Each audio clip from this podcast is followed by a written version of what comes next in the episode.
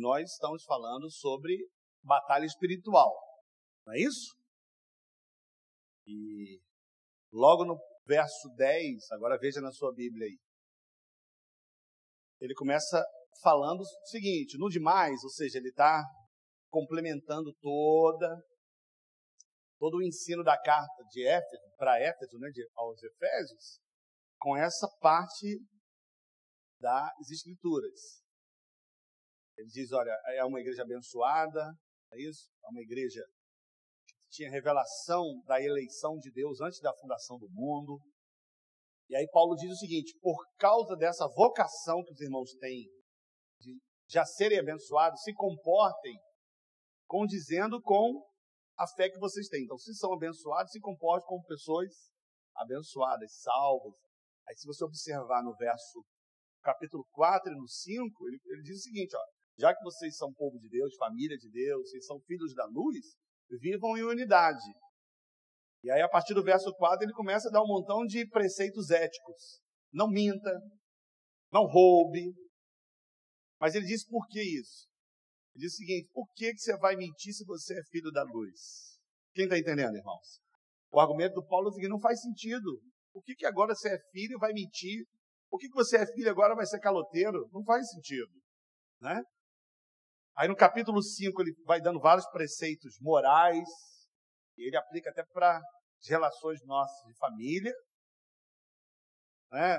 relações de pais e filhos, e também a nível profissional. Não é isso, irmãos? E depois conjugal. E aí, no final da carta, ele fala sobre batalha espiritual. Ela faz parte da nossa vida cristã. E ele diz o seguinte: olha, o diabo, não é isso, irmãos? Eu estou recapitulando. Ele faz o que, irmãos? Ele, no dia mau, é o dia predileto dele. Ele vai preparar o que para nós? ciladas, não é isso? E essas ciladas, elas são resultado de uma estratégia, de um estratagema. Né? É, são estratégias personalizadas. Para cada pessoa, o diabo tem uma ação diferente, porque o diabo não é Deus, ele é uma criatura, então não dá nem para mensurar. A gente pode até blasfemar e tentar compará-lo com Deus. Deus está num patamar que a gente, criatura, né, a gente tenta, às vezes a teologia tenta definir Deus, mas não dá. Então o diabo, ele é só uma criatura. Mas em Efésios, aqui que a gente leu agora no verso 13, diz que ele tem um império organizado. É a ordem do caos, da desordem. Isso é uma bagunça só, não é não, é uma hierarquia, não é isso? Quando diz principados, potestades, ordens espirituais da maldade, não é? é ele está definindo ali hierarquia. Então, eu acho que para cada pessoa tem um demônio. É, irmão, tem um demônio. Para quê? Para lhe observar, para criar o quê, irmãos? Uma estratégia. E depois que ele cria estratégia, ele faz o quê? cilada. Você gosta, como eu, de ver programa de bicho. E eu gosto de ver aqueles bichos, né? É, predadores mortais. Quando tem isso na televisão, eu chego babaca assim. Predadores mortais. Eu acho fantástico. Descobriram uma cobra. Agora, foi uma descoberta recente. O programa que eu vi é de 2010, mas estava lá, recente. Uma cobra no deserto, é, ali no Oriente Médio, a sobrevivência é quase impossível de qualquer animal, 70 graus Celsius. Descobriram uma cobra, que ela fica intocada em, em cavernas. E aí, como é que ela se alimenta? Esse deserto, ele é uma passagem para pássaros que vão migrando, né, de um lugar para o outro.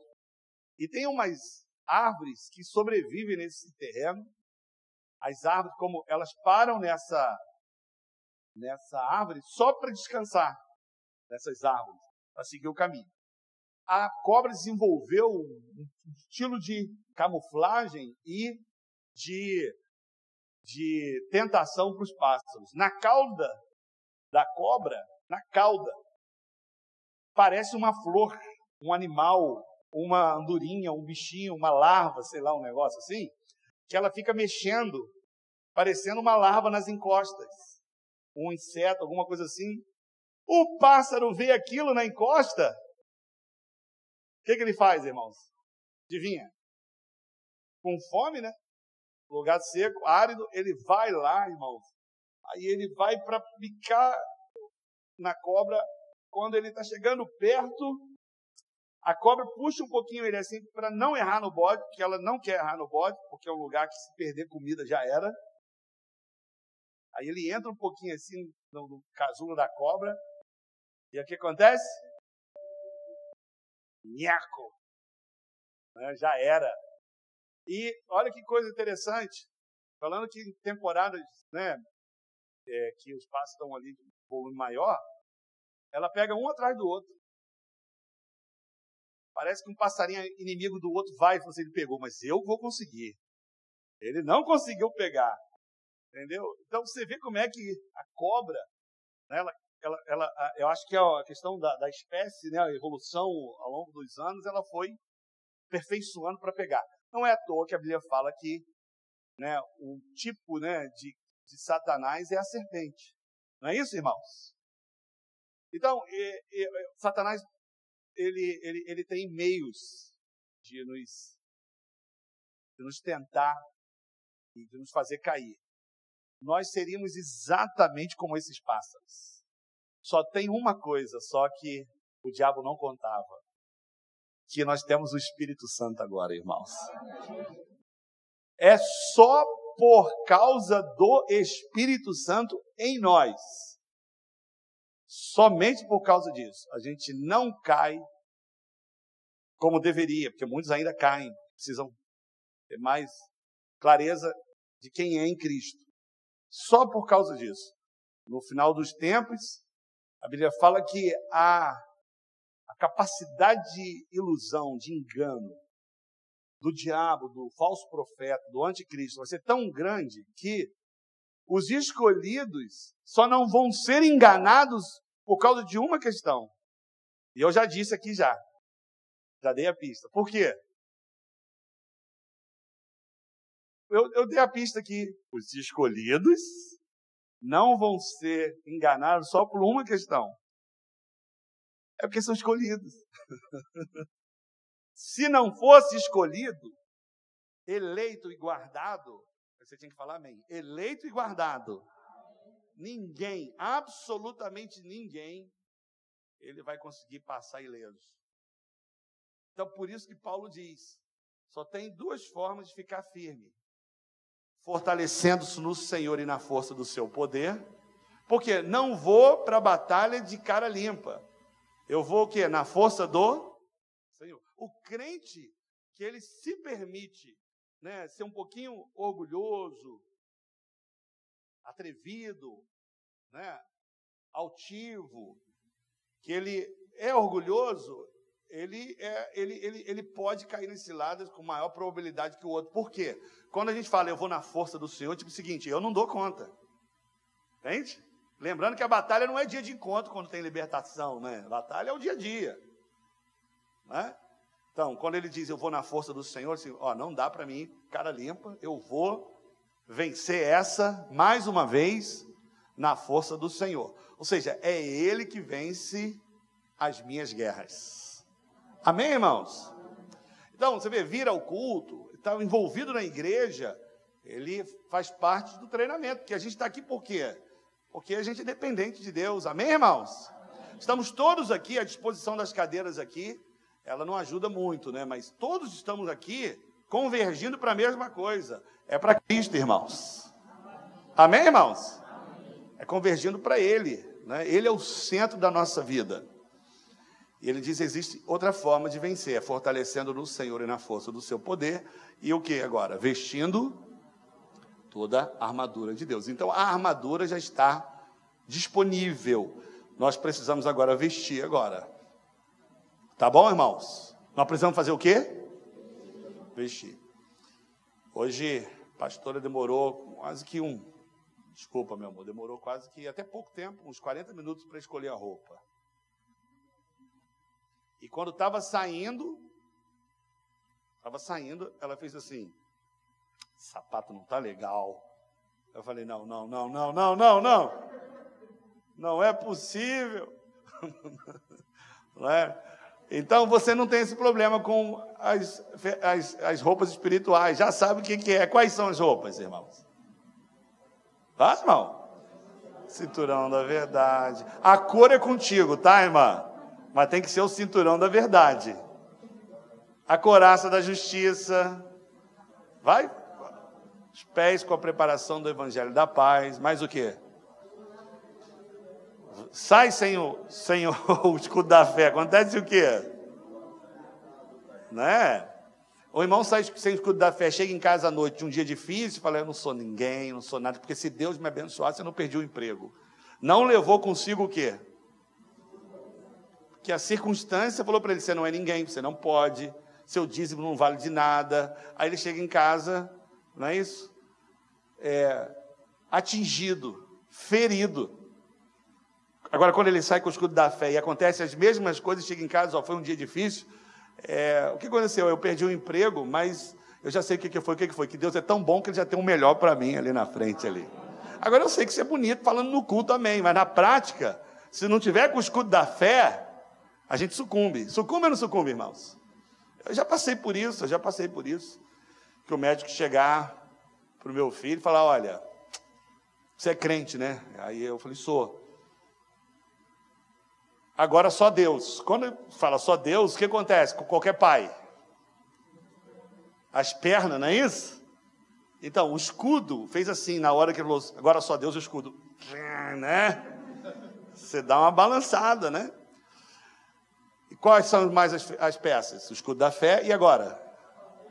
Capacete, não é isso? Que nós estamos tratando dele. Então, essas três semanas é porque a gente parou para falar sobre o capacete e por que, que a gente está dando muitos argumentos?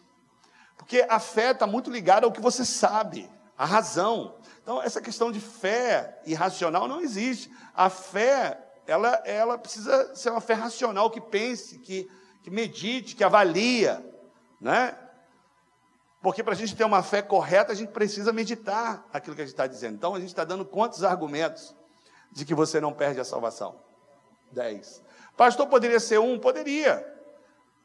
Se Deus disse que a gente é salvo, acabou e pronto, mas é para nossa fragilidade, é para nossa né, é, disposição de às vezes não crer que Deus ele nos deu a palavra para que a gente possa ter muitas provas bíblicas de que a gente não perde a salvação. Posso ouvir um amém, irmãos? Amém. Então nós estamos dando dez por que, que a gente está falando sobre a certeza da salvação e a convicção de que a gente jamais vai deixar de ser salvo? Porque isso tem a ver com a batalha. O capacete é para que o, o inimigo não atinja a nossa mente. Não é isso, irmãos?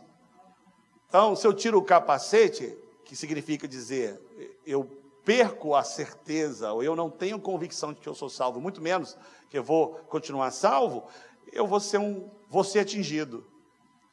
Né? Se o crente não tem convicção de que é salvo, o relacionamento com Deus e na vida dele cristã, ele vai ter, ele vai ser muito instável. Todo mundo já entendeu isso, não entendeu, irmãos? Então, quanto mais convicção, melhor. A gente lê um texto, não vou pedir, não vou pedir para você abrir. Na semana passada, 1 Pedro diz que a convicção dessas verdades, que a gente é salvo, vai nos livrar do que, irmãos? Dos tropeços. Amém, irmãos? Então vamos repetir aquele slogan: uma vez salvo, salvo ou para sempre ou eternamente. Né? Vamos falar eternamente? Uma vez salvo, eternamente. Vamos aqui citar é, os seis argumentos que nós demos até agora. Vamos lá? Por que, que a gente é salvo e não vai perder a salvação? Primeiro, porque a salvação é o que, irmãos? É um presente da graça de Deus. Segundo, por que, que a gente não perde a salvação?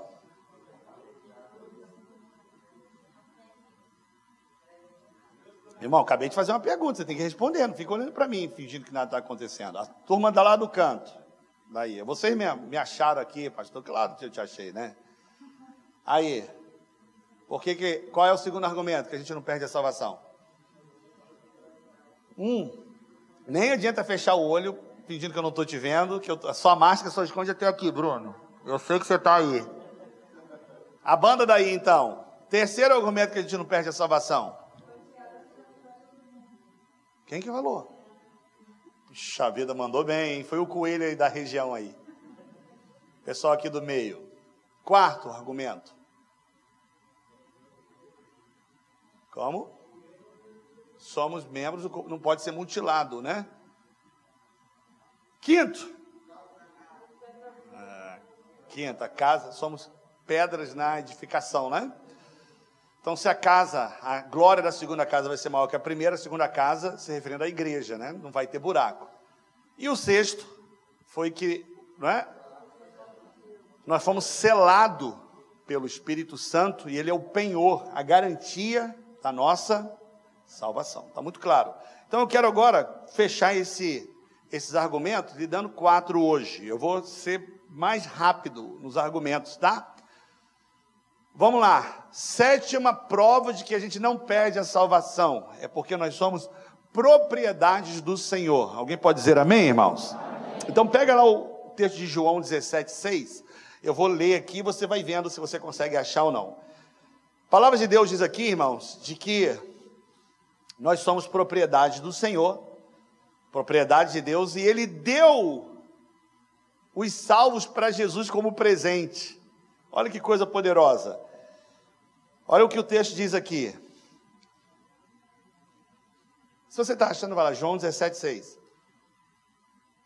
Ah, já está ali.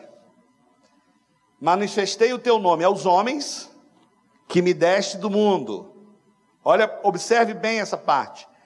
Eram teus, tu nos confiaste. Gostei desse mos, né? confiaste. E eles têm guardado a tua palavra. Então você percebe aqui, na oração de Jesus, aqui está em João 17, Jesus está orando. O que ele está dizendo? Eles eram teu, Pai, mas o Senhor fez o quê? Me deu.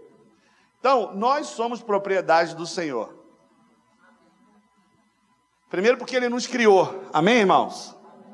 Mas aí o diabo nos enganou, nós viramos escravos. E aí o que que o Senhor fez? Nos comprou de volta para Deus com o sangue de Jesus. Então nós somos duplamente do Senhor. E aí o que, que Deus fez com os salvos aqui, de acordo com que ele deu para Jesus cuidar, ele deu como presente. Amém, irmãos? Então, nós somos propriedade do Senhor e do Senhor Jesus também. Aí, aqui no verso 17 ainda, no capítulo 17, no verso 12 agora, eu li, se você observar aqui, eu li o 6, agora vamos ler o 12. Olha o que ele disse: quando eu estava com eles, guardava-os no teu nome que me deste e protegi-os. Olha o que diz: nenhum deles se perdeu. Ô irmão, vamos ler de novo? Nenhum deles se perdeu. Só um se perdeu. Quem que perdeu aqui? O filho da perdição. Por quê? Para se cumprisse as escrituras. Então, Judas por alguma razão da soberania de Deus, não dá para discutir a soberania, ele é Deus, né? Eu confio na soberania de Deus. Quantos confiam na soberania, irmãos? Amém. Isso aqui que Judas, ele já estava já pré-determinado para a perdição, né? Mas ele disse aqui que ninguém se perdeu dos eleitos, daqueles que nasceram de novo. Então, se você nasceu de novo, e eu não estou falando de si, porque eu acredito que todos aqui nasceram de novo, está se cumprindo -se na sua vida aqui. Nenhum deles vai se perder, irmãos. Você percebe aqui que diz claramente aqui que ele guardou a todos que recebeu do Pai? Quem percebe aqui, irmãos? Ele guardou todos aqui. Então, olha só, irmãos, considere essa situação aqui. Se depois de a gente ter sido salvo e foi dado como presente para o Senhor Jesus, Será que Jesus vai cuidar do presente que o Pai deu, irmãos? Se a gente perdesse a salvação, isso quer dizer o quê? Significaria o quê? De que o presente que Jesus recebeu, ele não guardou. ele não guardou. Mas a palavra de Deus diz que ele guarda todos que vão até ele. Alguém já recebeu aqui um presente valioso? Eu não estou falando de, de, de, significado, não, valioso mesmo. Então vamos dar um exemplo? Vamos lá, você deu um presente para sua esposa, uma joia. Vou dar uma joia aqui, cara. Fala um valor caro aí, irmãos. Mil reais não, Jefferson. Mil reais, poxa, Jefferson. Tô, não, o que vale é o coração. Tô, tô brincando. Desculpa, não quero atrapalhar aí o relacionamento. Vamos brincar aqui, vamos falar em tese aqui. Deu uma joia de 100 mil reais. Imagina, você deu para sua esposa 100 mil reais um dia. Meu bem, o que, que foi? Cadê aquela joia que você me deu? Não estou achando. Você acha que ela vai, por mais que ela vai fazer isso? Ah, não vai mesmo. Ela vai fazer com aquela joia de 1,99. Mas por que, que você acha que ela vai guardar bem aquela joia? Segura. Claro, 100 mil reais. Eu guardo tão bem minhas coisas que até eu esqueço onde eu guardei. Mas eu não sou Jesus, né? Então o texto está dizendo aqui que ele está guardando aqueles que o Pai confiou a ele. O verso 37 do capítulo 6, João diz assim: Todo aquele que o Pai me dá, esse virá a mim, e o que vem a mim, de modo nenhum lançarei fora. Alguém pode dizer amém, irmãos? Amém. Tá? Então, o que mais o diabo quer é lhe fazer acreditar que você não tem valor. É o que sempre o diabo vai fazer. Então, como Deus, né, o diabo nem chega na presença de Deus agora, o diabo sempre quis ferir o coração de Deus. Como ele não pode, ele toca nas suas criaturas. Quando você vê alguém aí pela rua, né, infelizmente alguém que né, vive de uma forma aquém, né, que deveria viver como criatura de Deus, quem que está por trás ali? É, destruindo a criação de Deus. É o diabo. Para fazer tudo que o ser humano acredite o quê? De que ele não tem esse valor. Mas olha, irmãos, que coisa preciosa. João capítulo 10, verso 29 diz assim: Olha, aquilo que o Pai me deu é maior do que tudo. Olha que coisa. E da mão do Pai ninguém pode arrebatar. Quem que ele está dizendo aqui que é maior que tudo? São os salvos, é você e eu, irmãos. Então, esse aqui é o sétimo argumento de que você não pode perder a salvação, de que você é propriedade do Senhor você é um presente de Deus dado para Jesus guardar. E você tem muito valor, irmão. E o texto está muito claro aqui. Aquilo que o Pai me deu é o que? Maior do que tudo. Fala para o seu irmão aí, você gosta de ganhar presente, não gosta? Fala para ele aí. Mas quantos estão percebendo que o presente aqui é você? Você é o presente que o Pai deu para Jesus. E ele está dizendo aqui que ninguém pode arrebatar das mãos do Pai, irmão. Tá? Essa aqui é uma prova aqui muito clara de que você não pode perder a salvação. Você está guardado eternamente em nome de Jesus.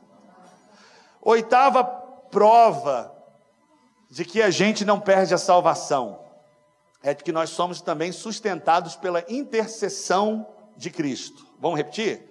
Porque nós somos sustentados pela intercessão de Cristo. Quantos sabem aqui que Jesus é o nosso Salvador? Então, a gente só tem salvação, a esperança da salvação, porque Ele é o nosso Salvador. Agora, a Bíblia diz também que Ele é o nosso sumo sacerdote. E uma das funções do sumo sacerdote principais é interceder. Então, olha para mim aqui, grave isso. Só estamos salvos da condenação eterna porque temos um Salvador. Agora a gente só consegue perseverar enquanto salvos porque nós temos um intercessor que é Jesus. É a intercessão de Jesus que preserva a nossa salvação. Todo mundo está entendendo isso aqui, irmãos? É porque tem alguém orando por nós continuamente. E essa oração de Jesus diante do Pai é que nos faz permanecer salvos. Agora eu quero que você abra a sua Bíblia agora e sublinhe agora. Hebreus capítulo 7, verso 25. O livro de Hebreus fala sobre a nova aliança, sobre o ministério de Cristo. Hebreus 7, 25. Esse texto aqui eu queria que você sublinhasse, tá? Olha o que ele diz lá. Está aqui também. O smartphone tem como você marcar, né? Olha só. Por isso também pode salvar totalmente os que por ele se chegam a Deus, vivendo sempre para interceder por eles. Então, o texto está dizendo aqui que Jesus aqui salva totalmente aqueles que se achegam a Deus, ou seja, por meio de Cristo a gente chega a Deus. Por que, que ele salva totalmente, irmãos? Porque ele está fazendo o quê? Para sempre, vivendo sempre, para quê? Para interceder. Então, você concorda comigo que a sua oração é eficaz quando você ora para alguém para ter uma experiência com Deus? Quantos concordam aqui? A oração de um justo pode muitos efeitos. Agora, se a nossa oração tem efeito, muito mais de Jesus que está continuamente na presença de Deus. Ele está continuamente. Quantos creem aqui que a oração de Jesus sempre é ouvida, irmãos? Sempre é ouvida. Em João 11, antes dele mandar Lázaro sair, ele ora alto para que o povo ouça a oração. Aí ele fala uma coisa interessante no verso 42. Pai, eu sempre, eu sei que o Senhor sempre me ouve, eu sei disso. Eu só estou orando alto aqui para o povo creia de que o Senhor me enviou. Mas eu sei que o Senhor sempre me ouve. Então, o Senhor, ele sempre é ouvido. E qual é a oração de Jesus? Se você olhar lá em João 17, eu não vou me ater muito com você, tá? Na oração de Jesus, você vai ver lá que a oração de Jesus, por você e por mim, é para ser guardado, para ser protegido para ser preservado.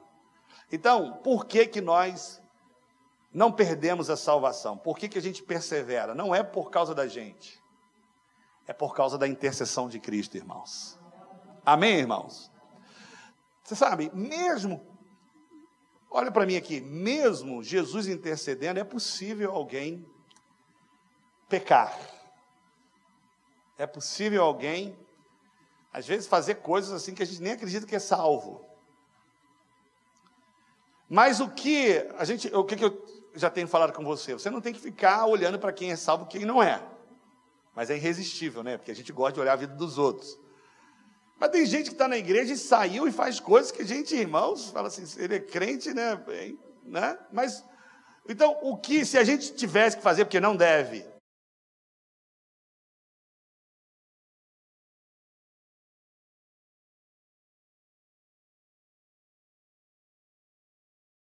Porque lá diz o salmo: orará a ti a tempo de poder voltar. Então, qual é a grande diferença de alguém, irmãos, que ele de fato é salvo, mesmo que ele venha pecar, é que ele vai se arrepender e vai voltar. Alguém pode dizer amém? Então eu vou dizer novamente aqui.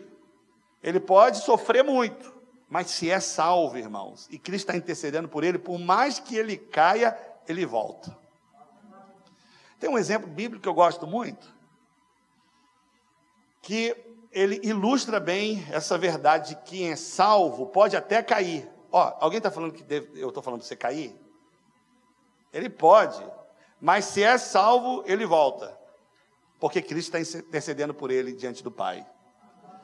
Então, um exemplo que eu gosto aqui de citar, que eu vou citar aqui, eu acho que eu botei no Judicela, é o exemplo de Pedro e Judas. Ó, ambos foram chamados por Deus, se você observar. Ambos andaram com Jesus no tempo de ministério e ambos traíram a Jesus. Os dois. Fizeram a mesma coisa. Só que, quando Judas estava ali na mesa é, da Páscoa, o que, que Jesus disse para ele? Quando ele, ele foi assim, ó, quem vai te trair? Ele falou, quem molhar o bocado de pão ali, né? Aí ele olhou para Judas e falou assim: o que você tem que fazer, faça-o depressa. Ele lidou assim com Judas, mas com Pedro foi diferente. Os dois traíram. Para Judas ele disse: você tem que fazer, faça depressa. Mas com Pedro ele fez diferente. Que foi a grande diferença de Pedro ter voltado, porque ele é salvo. Lá em Lucas capítulo 22, verso 31, 32, mostra o que Jesus fez por Pedro que não fez por Judas. Que foi a grande razão de Judas, Pedro, por mais que tenha caído, ele voltou, ele se ergueu. Lá no verso 31 diz assim: olha, olha o que, Jesus disse para Pedro. Simão, Simão, eis que Satanás vos reclamou para vos peneirar como trigo. Olha o que Jesus fez por Pedro. Eu, porém, roguei por ti. Está vendo aí? Para que a tua fé não desfaleça. Agora preste atenção agora. Tu, pois, quando te converteres, fortalece os teus. Você percebe que não está se aqui, está quando? Quem conseguiu perceber no texto, irmãos? Jesus falou assim: ó, então, se você se converter, é uma hipótese, mas aqui ele não está falando que é uma hipótese, ele está falando quando. Tipo assim, olha, pode demorar um pouquinho mais ou menos, mas se eu estou rogando por ti, você vai voltar. Porque uma vez salvo, a palavra converter aqui não é de conversão para novo nascimento, porque Pedro já tinha experiência com Jesus. Aqui ele está falando quando você se arrepender, quando você voltar da sua mancada. Pedro traiu Jesus como Judas, mas ele voltou. Muita gente podia pensar assim: ah, ele voltou porque ele quis, ele voltou porque ele botou a mão na consciência. A gente acha que é a gente que está voltando, mas a palavra de Deus diz ali: a grande diferença entre Judas e Pedro é que Jesus rogou por Pedro. Amém, meus irmãos? Então fala. Ah, não vai falar não, porque você está com a, você está aí com coisa aí, né? Então repete comigo, fala assim: a minha oração, não é a minha oração que me mantém salvo, mas é a oração do Senhor Jesus. Amém, irmãos? Então olha para mim aqui, uma vez que ele intercede por você, para sempre, irmão, você pode ter convicção, segurança que jamais você vai perecer em nome de Jesus. Então eu já falei duas aqui provas. A primeira qual foi? Que você não perde a salvação, de que nós somos o quê? Propriedades do Senhor. Nós somos um presente do Pai dado a Jesus, e esse presente tem um grande valor. O que é que ele diz? Aquele que vier a mim, de maneira nenhuma, ninguém pode arrebatar da minha mão. Alguém pode dizer amém aí, irmãos? Isso te traz segurança? Quantos traz segurança, irmãos? Então, essas mensagens têm que produzir em você segurança, paz. Então, se alguém fica ainda muito aflito, Ainda é muito comum nas células, é muito comum nas células. As pessoas, qual é o pedido de oração? Parece piedoso, parece bonito, mas por trás daquele pedido tem uma crença errada. Ó, oh, o que eu mais quero nesse ano é ficar firme. Aí tu, amém, glória a Deus. Mas essa oração já devia passar na sua vida, irmão. Você não vai cair mais, irmão. Passa, passa esse, esse, esse nível. Né? Então, se você está sempre preocupado em cair ou não, você nunca vai orar para avançar. Porque na sua mente está o seguinte: se eu avançar, se eu cair, vai, vai adiantar nada, desmorona tudo. Então, você precisa ter paz no seu coração, ore para que essas verdades sejam consolidadas no seu coração. Irmãos, olha, quando eu estava estudando isso aqui, a gente já pregou isso outras vezes, a gente tem ouvido isso. Irmãos, eu tenho uma paz tão grande, irmãos, de que eu sou salvo para sempre, irmãos. Essa convicção, essa paz que me faz estar aqui em pé, aqui ministrando para você, em paz, completamente em paz. Não é porque eu sou pastor que eu estou mais perto de Deus, não é porque eu sou pastor de que né, eu acho que você salvo, não, é porque eu creio nessas verdades como você crê também. Eu estou em paz com Deus. Estou em paz com Deus. Fala seu irmão, fique em paz, irmão, descansa. Tira essa aflição do coração. Alguém pode dizer amém, aleluia, glória a Deus. Então não faz mais essa oração. Se quiser fazer, claro que. Né? Agora você vai esconder, pelo menos quando eu estiver presente. Né? Então não fica aflito, será? Não, Deus ele está, sabe, te guardando. Você tem valor para Deus, é um presente. Se a gente não vai perder uma joia cara, você acha que Jesus vai te perder, irmão? Não vai te perder, não vai te perder jamais. Segunda que a gente falou hoje, a oitava. O que, que Cristo está fazendo por nós?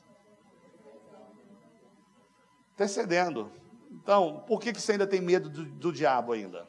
Por que, que você tem medo ainda de tantas coisas espirituais? Porque você tem que confiar, Jesus está intercedendo por mim diante do Pai, para eu ser guardado, para eu ser preservado. Quantos aqui confiam na intercessão de Cristo aqui, irmãos? Tá? Se eu chego, que não é, eu já fiz isso antes. Agora eu tenho feito pouco, mas se eu chego aqui, né, com uma atitude mais clerical, uma atitude mais de sacerdote, e falo de uma forma mais imponente, ainda mais se eu oro por alguém e é curado, ou, ou Deus liberta ele de algum demônio, ou eu profetizo acontece alguma coisa, porque eu já profetizei aqui, sabe, várias coisas aconteceram. Que a gente não fica aqui dando entrevista, né? Mas já aconteceram. Você que deveria falar para dar glória a Deus. Quando começa a acontecer isso, você não fica mais confiante em mim? Fica ou não fica, irmão? Cara, esse pastor está com tudo, né? Aí eu chego aqui e digo o seguinte: eu vou orar por ti, Deus vai te guardar. Você vai embora para casa como? Homem de Deus, meu irmão. Ó, ó. Quando acontecer alguma coisa, fala assim, mas o Deus do meu pastor está me guardando. Não é assim? Teve um conto com Deus em outra igreja, que a pessoa não conseguiu tirar o demônio. Aí a pessoa falou assim: o Deus da igreja tal vai te tirar agora. Quer dizer, não estou confiando nem no meu Deus, mas no Deus daquela igreja eu confio. É? é o próprio Deus, a segunda pessoa da Trindade, o próprio Jesus está intercedendo por nós, irmãos, para você ser guardado. Se ele está intercedendo, como ele fez por Pedro, por mais que você, né, infelizmente, possa titubear na sua fé, você se é salvo, você está preservado para sempre, irmão. Vamos lá. Nono argumento. Nono de que nós não perdemos a salvação, porque nós somos guardados pelo poder de Deus. Então, olha, a salvação, irmão, não depende só de você crer. Você podia crer, muita gente crê em muita coisa, mas ela depende também do poder protetor de Deus. É Deus que está nos guardando, irmãos. Ele é poderoso para nos guardar de perdermos a salvação. Então, tem um texto aqui, eu quero ler dois com você, para né, respaldar essa verdade. Primeira carta de Pedro, versículo 1, verso 5, diz assim: Que sois guardados pelo poder de Deus. Quantos aqui ouviram que são guardados pelo poder de Deus agora aqui? Mas você precisa saber o que que esse poder de Deus está te guardando. Ele diz o seguinte: mediante a fé, então você tem que crer nisso. Para que que Deus está nos guardando? Olha, olha lá. Para a salvação preparada para revelar-se no último tempo. Amém, irmãos? Você está sendo guardado para quê? Para a salvação do último tempo. Vamos ter agora a aula de maturidade, não é isso? Estamos animados com a escola de ministério voltando. A escola de ministério né, é, é, é, um, é um departamento da nossa igreja, pode dizer assim, dos cursos. Então, tem vários cursos. O, o, o, centro que a gente faz assim desses cursos é o curso Maturidade no Espírito e o curso Treinamento de Líderes. Você precisa fazer bem a consolidação para ir para maturidade. E nós vamos aprender lá que existe três níveis de salvação. Não é isso? Aí eu não vou falar aqui, porque tem que vir para a aula. Mas o último qual é? A salvação final. A gente vai ser glorificado, não é, professor? É essa aqui que ele está se referindo, a salvação do último tempo. Que ele está dizendo ali que o que, que tem a garantia, qual é a garantia de que você vai ser salvo, e essa certeza vai se revelar no último tempo. O que está dizendo aqui? Qual é a garantia? Poder de Deus. É o poder de Deus, irmãos. Paulo tinha essa convicção. 2 Timóteo 1,12, ele diz o seguinte: porque estou sofrendo essas coisas. É por isso que estou sofrendo essas coisas. Todavia não me envergonho, porque sei que tem crido, estou bem certo, que é poderoso para guardar o meu depósito até o dia final. Paulo estava né, guardando coisas para a eternidade, não estava guardando para aqui não. E ele diz assim: qual a garantia que eu tenho de que eu vou desfrutar? De que não é em vão? Ele diz aqui que ele é poderoso para guardar o meu depósito. Amém, meus irmãos? Então Deus é poderoso para te guardar. Quantos creem nisso, irmão?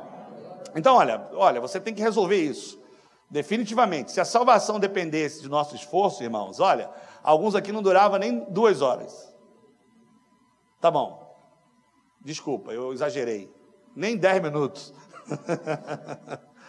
não ia, irmão, não ia. Né? Então a gente precisa repetir lá Gálatas, que a gente acha que a gente já citou aqui, Gálatas 3,3. Paulo fala assim para a igreja de, de, aos Gálatas, né? insensatos, tolos por que, que vocês começaram no Espírito? Ou seja, começar no Espírito é depender da graça, depender do mover de Deus e querem agora se aperfeiçoar na carne. Aperfeiçoar, tipo o seguinte: Deus me salvou, mas a santidade depende de mim. Eu que não jejuo e ore não para ver. Eu que não me esforce não. Ele está dizendo aqui, você começou na graça e agora você está confiando agora em, no seu poder, nos seus méritos. Então tudo é pela graça. Amém, irmãos? Até a santidade também, que a gente tem que cooperar com o agir de Deus, também é pela graça. Quando a gente diz que é pela graça, é pelo poder de Deus. Ele começou, ele está trabalhando e ele vai finalizar em nome de Jesus. Amém, irmãos? É pelo poder de Deus. É, eu estava, eu dei o um exemplo na semana passada de que o pai está segurando o filho, né? Quantos lembram disso aqui? Ouviram no YouTube? Se o filho segurar, ele pode largar, mas o pai está segurando. E aí eu lembrei, não falei na semana passada, mas aí eu botei aqui para não esquecer.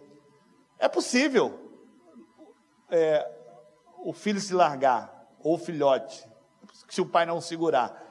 É, a gente usa muito as, as, analogias assim do mundo animal. Salomão fazia muito isso para fazer alguma aplicação, né, com as verdades espirituais. Eu estava vendo um programa desse de animal há um tempo atrás e as macacas, aqueles miquinhos de macacos, eles ficam ali nas árvores, não é isso? E aí, olha que coisa interessante. Aqueles programas predadores mortais, tem alguns predadores que ficam embaixo. Não dá nem para subir na árvore, nem consegue, fica embaixo, fazendo movimento. Sabia? Fica oriçando todo mundo lá em cima. Você deve pensar o seguinte: por que, que ele está fazendo isso? Está tão alto, o macaquinho podia ficar quieto lá. Mas aí, ele mexe lá com a macacada. E eles começam a ficar oriçados, e a macaca, mãe, começa a pular de galho em galho, porque ele está vendo ali uma, né, um perigo iminente. E o, o, o predador fica ali embaixo. Gostou? Você foi legal isso aí. E ele sabe que algum macaco vai cair, e geralmente são filhotes que caem. Por quê? Porque a macaca, tensa naquela agonia toda, ela usa as duas mãos para segurar o galho e ficar pulando. É o filhote macaco que tem que segurar na mãe.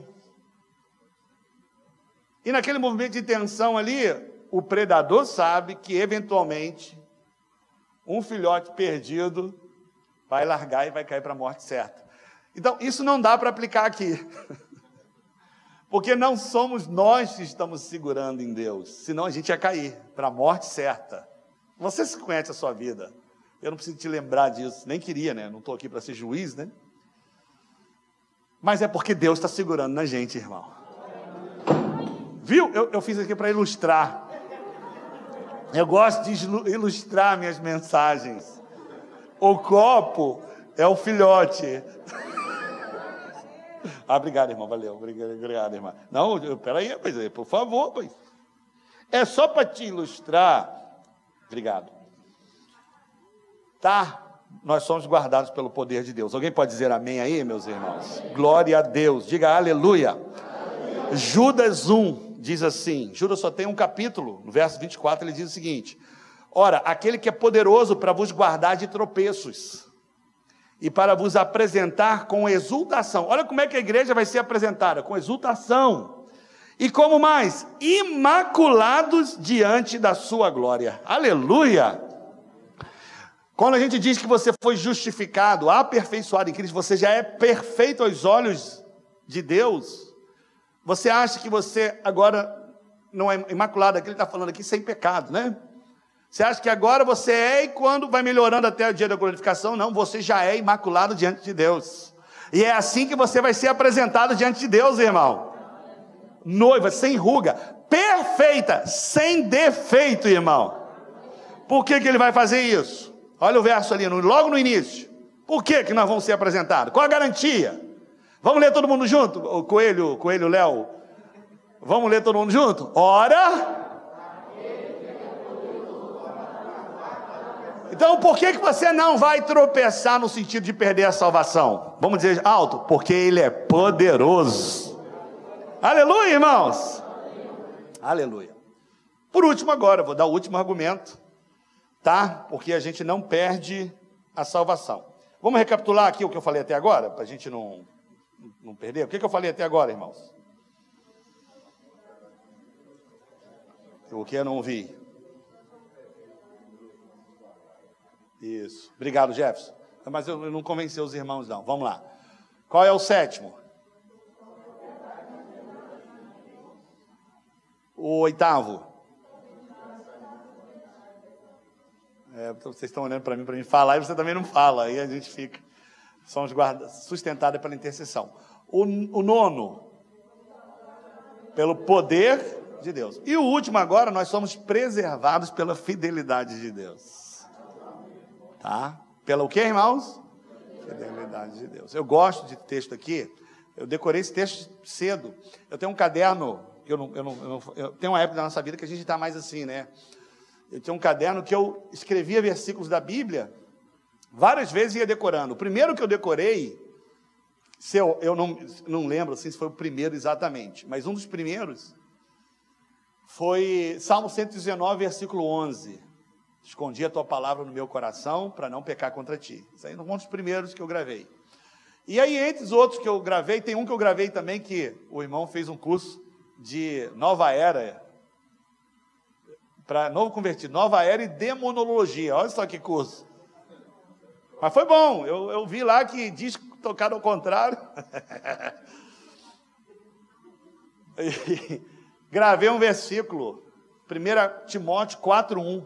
Gravei, 15 anos gravei. Nos últimos tempos apostatarão alguns da fé, dando ouvidos a espíritos enganadores e doutrinas de demônios. Eu gravei esse versículo primeiro que João 3,16. E esse daqui foi um que eu gravei também. Tudo por causa de participar de escola bíblica. Aquele exercício que a pessoa passa. Se formos infiéis, ele continua sendo fiel porque ele não pode negar a si mesmo. Então, por que, que nós vamos ser preservados, irmãos, e não vamos perder a salvação? Porque Deus é fiel. Alguém pode dizer amém aí, irmãos? Amém. Ele é fiel. Ele é fiel ao quê? Vou lhe dizer. Ele não é fiel a você, ele é fiel ao que ele disse. Ele vela pela sua palavra. Então, palavras são absolutos, irmãos. São decretos de Deus. Nós usamos a expressão decreto, decretar, muito, porque muitas igrejas usam decreto. Eu decreto, porque as pessoas às vezes falam, ela fala que é ela que decreta, mas é Deus que decreta. O homem não decreta, é Deus que fala, é um axioma. Eu falei e está pronto. São absolutos. Olha o que ele diz aqui em João 5, 24. Em verdade, em verdade vos digo: quem ouve a minha palavra e crê naquele que me enviou, tem a vida eterna. Ah, irmão, você diz bem amém. Tem a vida eterna.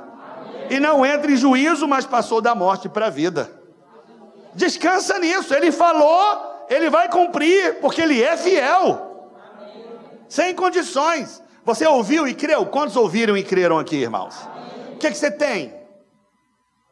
A vida eterna. Ah, pastor, mas não sei. Não sabe o que, irmão? Confia de que é a fidelidade de Deus que está te preservando até o final. Amém, irmãos? Você tem que crer nisso, é um absoluto. E eu quero dar o último argumento, tá? Para você crer na fidelidade de Deus. Lá em João 10, 28 e 30, para mim esse é um dos mais fortes. Deixei para o último versículo. Eu gosto desse. Eu gosto desse. E ele também vem uma dúvida aqui por trás dele, que a gente vai comentar agora. Olha o que, que Jesus diz aqui. Vamos lá, eu queria que você abrisse aí a sua Bíblia. Todo mundo fazendo exercício. João 10, 28, 29 e 30. Eu não te falei que eu ia ser rápido? Ninguém deu, deu glória a Deus.